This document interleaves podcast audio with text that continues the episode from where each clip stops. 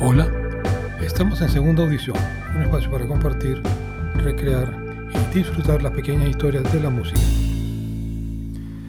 El programa de hoy quiere hacer un reconocimiento y agradecimiento a mi querido amigo David, quien es asiduo oyente de nuestro podcast en segunda audición.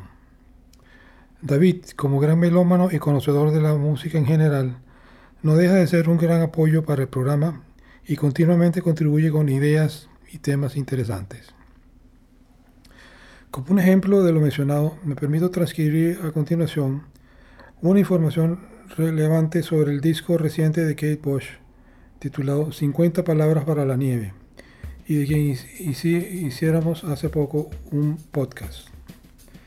David comentó lo siguiente, quizás te guste saber que en una entrevista con la estación de radio estadounidense KCRW, Kate Bush nos comentó que la idea de la canción principal del álbum surgió al pensar en el mito de los esquimales, quienes tienen 50 palabras para la nieve, lo que le llevó a usar palabras y frases fantásticas como Spangladusha, anecoico, soplado de piel polar, y velo de ladrón.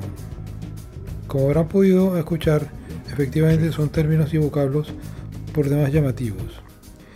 El disco 50 Palabras para la Nieve es realmente un trabajo excepcional, un trabajo hermosísimo de Kate Bush, donde hay una inventación sublime, una ambientación llena de, de belleza, de exquisita música y de exquisitos sonidos, como realmente le gusta al, gran público. Yo personalmente catalogo muy alto el, disco en cuestión y les recomiendo sinceramente que lo busquen por las plataformas o medios a su alcance y ya verán que les, les va a gustar. Muy bien, deseamos ratificar nuestro agradecimiento a David, quien no solamente es un gran amigo, ya que también compartimos numerosos viajes musicales. Y por supuesto, nuestro agradecimiento de siempre a Manuel Safrané con la edición y montaje del programa, Andrés Caldera la producción general y quien les habla, Ernesto Caldera. Hasta luego.